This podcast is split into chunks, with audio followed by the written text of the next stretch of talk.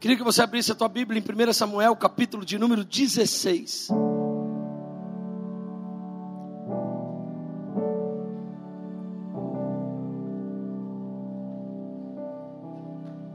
Nós vamos ler do versículo 1 até o versículo 12. Então disse o Senhor a Samuel: Até quando terás dó de Saul, havendo eu rejeitado para que não reine sobre Israel? Enche um chifre de azeite e vem, enviar-te-ei a Jessé, o belemita, porque dentre os seus filhos me tenho provido de um rei. Versículo. Porém de Samuel, como irei eu? pois ouvindo Saul me matará. Então disse o Senhor: Toma uma bezerra das vacas em tuas mãos e diz: Vim para sacrificar o Senhor. E convidarás a Jessé ao sacrifício. E eu te farei saber o que há de fazer, e ungir-me-ás a quem eu te disser. Fez, pois, Samuel o que dissera o Senhor e veio a Belém, então os anciões da cidade saíram ao encontro, tremendo, e disseram: É de paz a tua vinda? E disse ele: É de paz. Eu vim sacrificar ao Senhor, santificai-vos e vinde comigo ao sacrifício. E santificou ele a Jessé e aos seus filhos, e os convidou ao. Vamos só até aí. E os convidou ao. Ok, olha o que a Bíblia está dizendo. Você precisa guardar essas informações porque são importantes. Uma das coisas que tem nos prejudicado a perder o que Deus tem para nos entregar é continuar tendo dó daquilo que Deus já mandou a gente largar. Uma das coisas que mais faz você e eu perdermos aquilo que Deus tem nos dado é não largar aquilo que Deus já mandou largar. Deus desce sobre Samuel, que é o profeta, e diz: Até quando? Em outras palavras, eu não aguento mais. Eu já disse que não quero, eu já disse que você vai se dar mal e você insiste. Pergunte para quem está do teu lado até quando você vai insistir com aquilo que Deus já disse para largar. Pergunte para ele até quando você vai tentar insistir com aquilo que Deus não tem para a tua vida. Diga para quem está do teu lado, Deus não pode te entregar um novo você é agarrado com dó do velho. Deus não trabalha com compatibilidade de entregas do novo com o velho. Pode tirar o texto. Deus não está preocupado em te entregar algo incrível.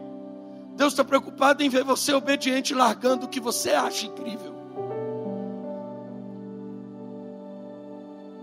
E Deus chega para Samuel e ele vai dar as características de alguém que anda com alguma coisa que Deus não quer que ande. Deus disse: Até quando você terá dó? Eu não já rejeitei, eu não quero como rei. Levanta. A primeira coisa que acontece quando eu começo a andar com quem não é para andar, ou com quem eu me envolvo, que Deus não quer que eu me envolva, eu deixo de estar de pé diante daquilo que eu preciso estar de pé para vencer. Então eu me sento, porque estou cansado, porque tentar carregar quem não é para estar carregado, para quem não é para estar dentro do meu barco, faz com que eu me canse. Diga para quem está do teu lado, sabe por que você anda cansado? Está recarregando o peso que Jesus não pediu. E quando cansa, você senta. Quando Deus disse: Eu não tenho dó, eu não quero, levanta. Tipo dizendo: Eu vou tirar você dessa fraqueza, eu vou tirar o que te disponibiliza a estar na minha vontade. Então não tenha dó do que eu não tenho. Largue o que eu quero que você largue, porque eu já escolhi outro. E o que eu tenho para escolher, o que eu escolhi, você precisa ir ativá-lo. Mas para ativá-lo, você precisa largar essa dó que você tem do que eu mandei você largar. Quando ele sai, ele levanta. A segunda coisa que acontece é que não é comum um profeta ficar sem óleo. Eu não sei se você sabe, mas todo profeta andava com óleo guardado na sua roupa. Um profeta era conhecido como profeta, além das vestimentas, pelo óleo que possuía. Porque todo bom profeta tem óleo para dar. Mas a Bíblia diz que Deus pediu para Samuel fazer o que com o chifre?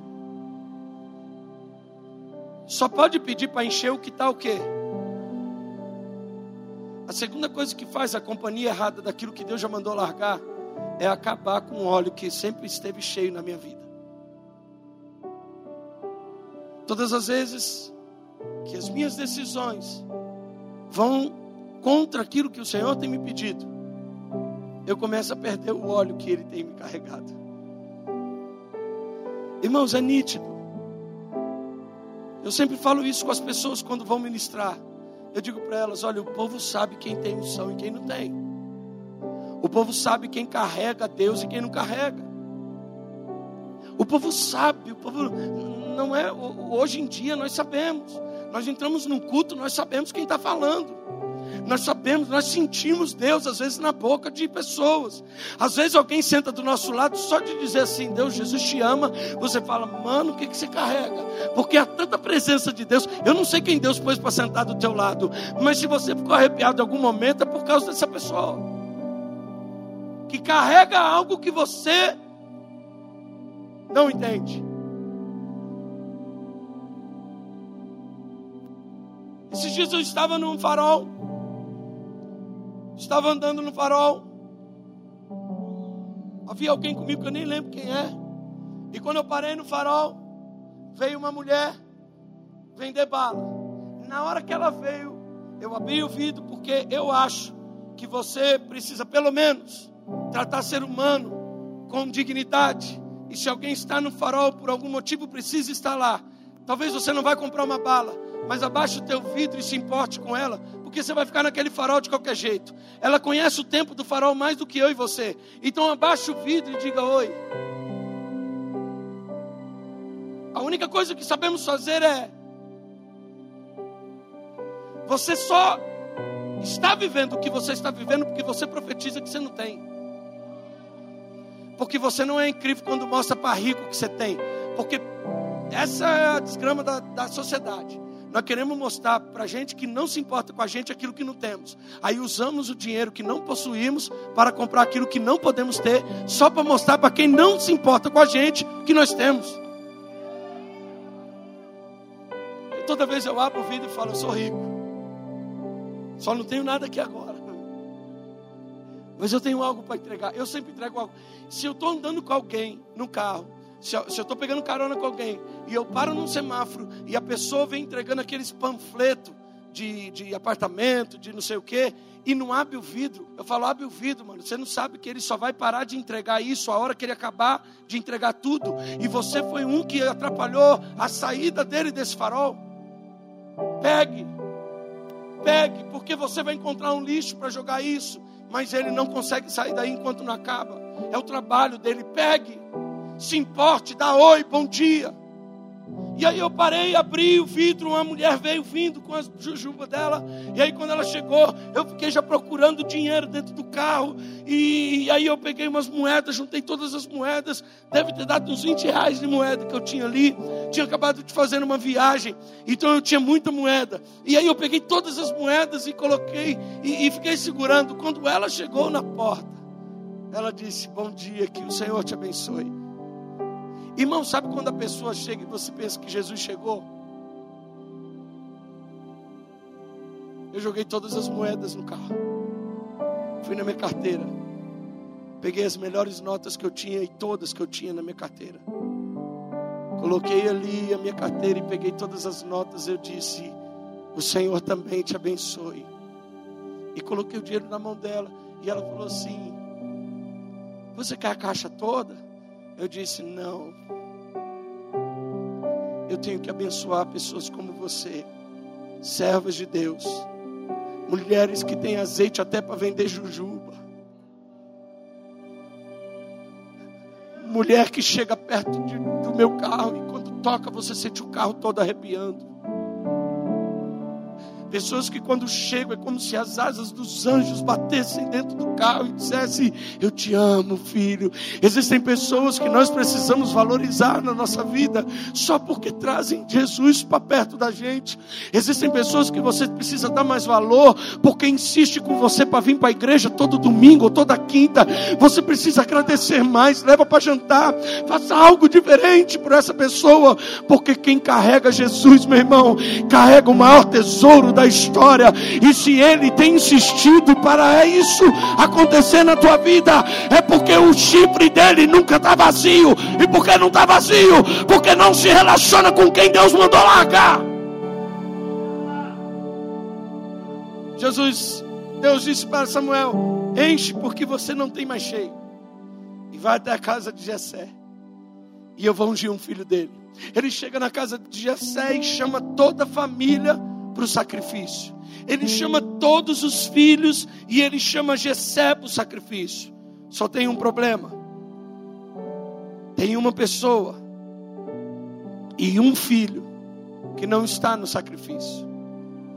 Existem coisas que você poderia estar para receber tipo de, de unção, ou de honra, ou de glória, que as pessoas, por não acreditar em você, elas te põem para fora.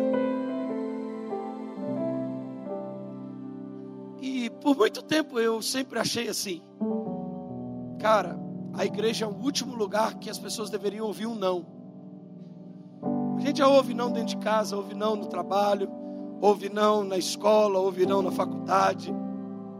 A gente ouve não no futebol, ouve não nos, nos lazeres. A gente já ouve muito não. A igreja não era o lugar para dizer não, sim ou não? Quem disse isso para você? A igreja é um lugar como os outros que precisa de nãos. Porque é através dos nãos que Deus escolhe quem Ele quer.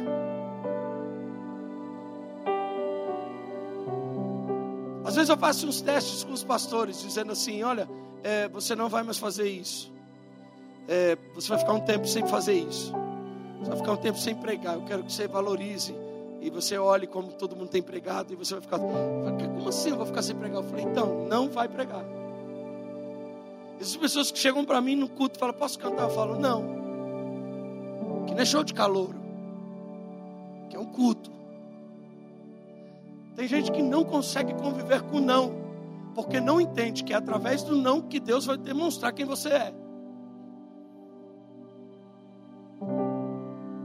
Porque um não revela mais quem você é do que o sim. Quem anda dizendo sim para você toda hora não te prova em nada. Você é provado e determina e mostra quem você é na hora que você recebe o um não. Desde pequeno eu ouço não não será cantor, não será pastor, não será, não vai pregar, não vai fazer, não vai acontecer. Não, não, não, não. Em nenhum não, em todos os nãos que eu recebi, nenhum deles me motivou a parar. Todos os nãos que eu recebi foi gasolina para eu fazer. Agora eu vou de teimoso. Agora eu vou tentar porque eu sei que há uma promessa de Deus sobre a minha vida. Às vezes ouvimos o não de Deus e não entendemos e não entendemos o que Deus faz quando Ele prepara esses nãos.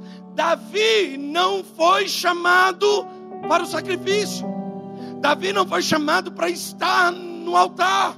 Davi não foi chamado como um dos escolhidos. Jessé levou os filhos top e deixou o menino do pasto no pasto.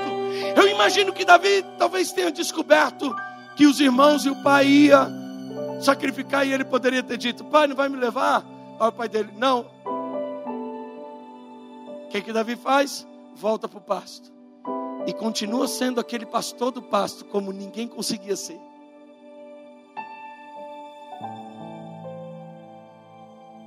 Quando ele volta para o pasto, eles vão e sacrificam.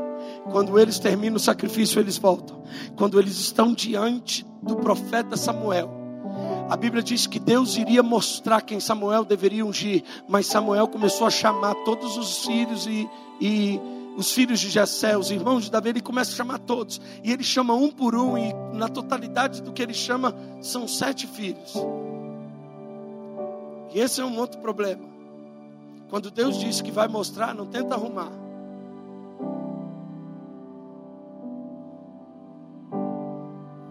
Não põe um anúncio no Instagram que você está solteira, quando Deus disse que vai te mostrar, que vai te trazer. Não põe um decote para chamar atenção, quando Deus disse que vai fazer. Quando nos colocamos a querer escolher ou tentar ajudar Deus, nós atrapalhamos Deus, porque Deus não precisa da nossa ajuda para estabelecer o que Ele falou. Será que você pode dizer para quem está do teu lado, segure com carinho na mão dessa pessoa e diga assim: eu não sei quanto tempo está demorando, mas o que Deus falou que vai fazer, Ele vai fazer. Aguenta firme, porque Ele não mente, Ele não se arrepende, Ele não falou para você com dúvida de quem você era. Ele deu para você uma promessa, sabendo tudo ao teu respeito, o que ele prometeu, ele irá cumprir. Quando ele vem com sete filhos, não é nenhum deles, e o profeta diz: Não tem mais nenhum que eu possa chamar. Existia um menino que tinha ouvido não no pasto, e o profeta quando pergunta para Jessé, Jessé fala assim: tem, tem o menor, o pequeno, o insignificante, improvável, está no pasto. Quando ele diz isso, a Bíblia imediatamente diz que o profeta manda chamar o menino do pasto. Uma das coisas que eu aprendi com Deus ao longo da caminhada, e ela não é tão longa assim, ela apenas são só 20 anos mas é pouco perto de tantos homens de Deus que eu conheço.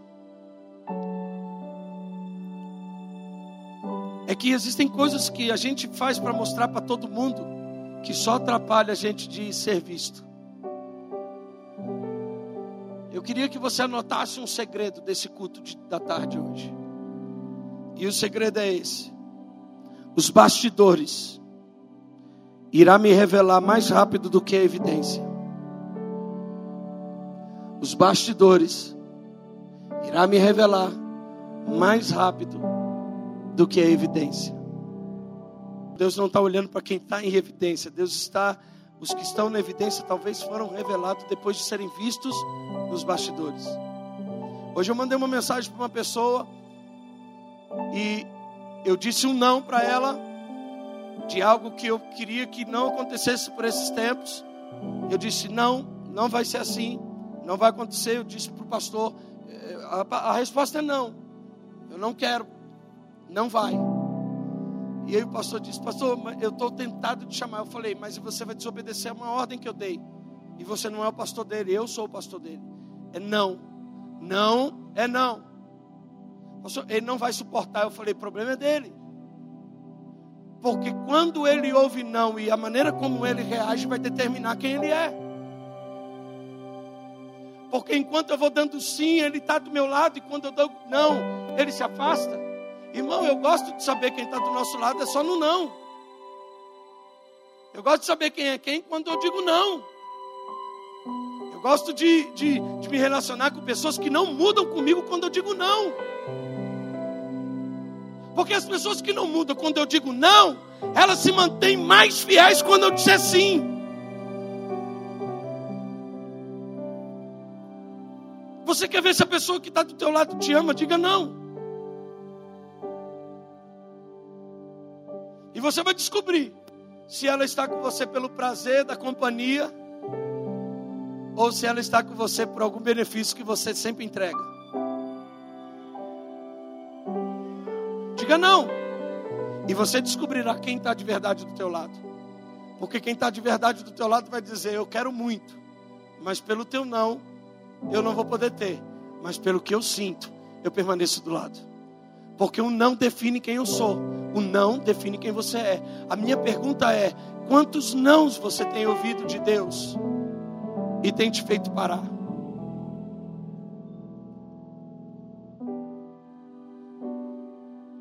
Nós fazemos algumas seleções aqui na igreja para passar, para fazer parte do louvor. E algumas pessoas passam depois no próximo meet reprovam ou ficam de stand-by. E algumas pessoas não vão entendendo isso e vão ficando bravas. É essa braveza que eu queria ter conhecido. Porque demonstra o quanto você está querendo se relacionar com Deus com a miséria e com a falta de excelência que você deveria ter tido. Porque tudo que fazemos para Deus, falamos assim, é para honra e glória do Senhor. Eu não ensaiei, eu não sei cantar, mas é para honra e glória dele. Se é para honra e glória dele, ele é rei. E para rei não se dá qualquer coisa. Irmãos, eu estou 20 anos cantando. 20 anos que eu pego o avião para ir nos lugares cantar e vou e volto, e vou e volto. Sabe o que eu fiz esse ano? Entrei numa aula de canto. Talvez eu não precisasse, mas eu quero romper os meus limites. Toda vez que eu vejo pessoas cantando melhor do que eu, eu digo, eu estou cantando mal, eu quero alcançar esses níveis. Eu quero fazer o que eles fazem, eu quero avançar, porque os nãos que eu recebo determinam o nível de excelência que eu possuo. Eu quero melhorar. E as pessoas que não melhoram com os nãos, elas determinam quão miseráveis e medíocres são. São mimadas pelo sim, enquanto não mudaria a história delas. Quando o profeta diz, vai buscar quem você disse não, vai chamar quem você deu não, porque você pode ter dado não, mas o céu deu sim. A única maneira de revelar o sim do céu é ouvindo não na terra. Quando Davi chega, Todos os irmãos estão olhando dizendo: não pode ser ele, impossível. Jamais poderia ser Davi. Mas quando Davi chega, a Bíblia diz que, que todos estão de pé e ninguém senta, porque o, aquele que recebe o não está sendo esperado. É bem provável que todos os nãos que alguns de vocês andam recebendo, é para Deus te colocar no lugar onde Ele escolhe quem Ele quer dar sim. E sabe qual é o problema? Você deveria estar no pasto há muito tempo. E você insiste em estar nos lugares altos.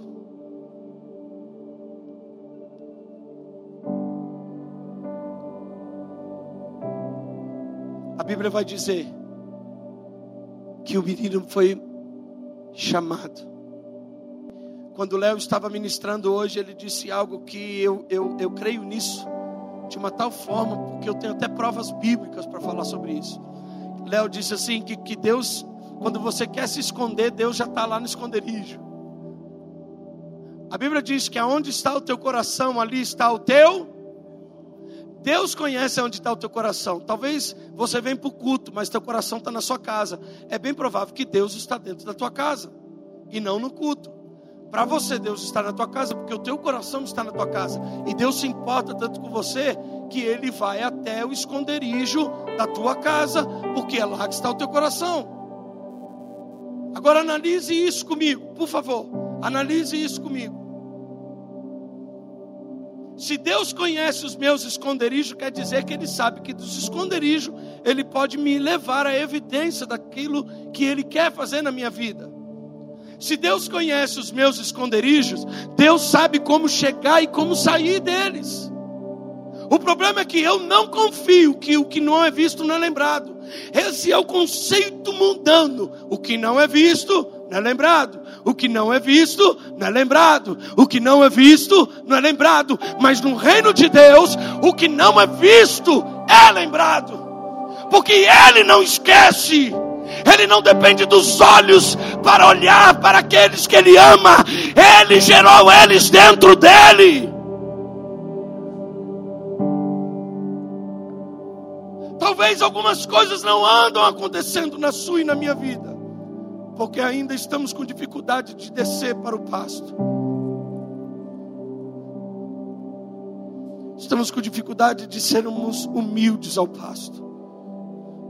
Estamos com dificuldade de nos humilharmos aos pastos.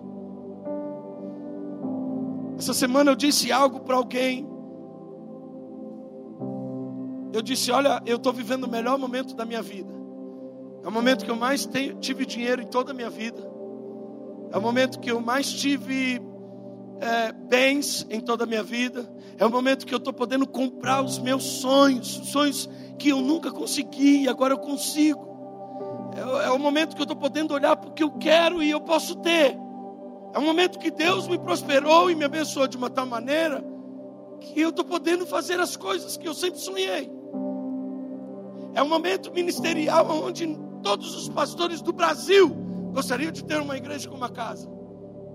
Eu tenho uma igreja mais bonita do Brasil, com o povo mais lindo do Brasil.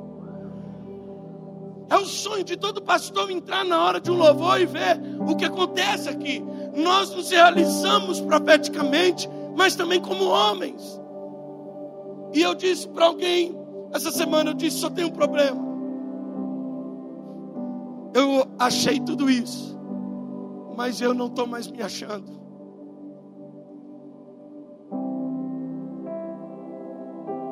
Eu estou vendo tanta coisa acontecer que eu sonhava.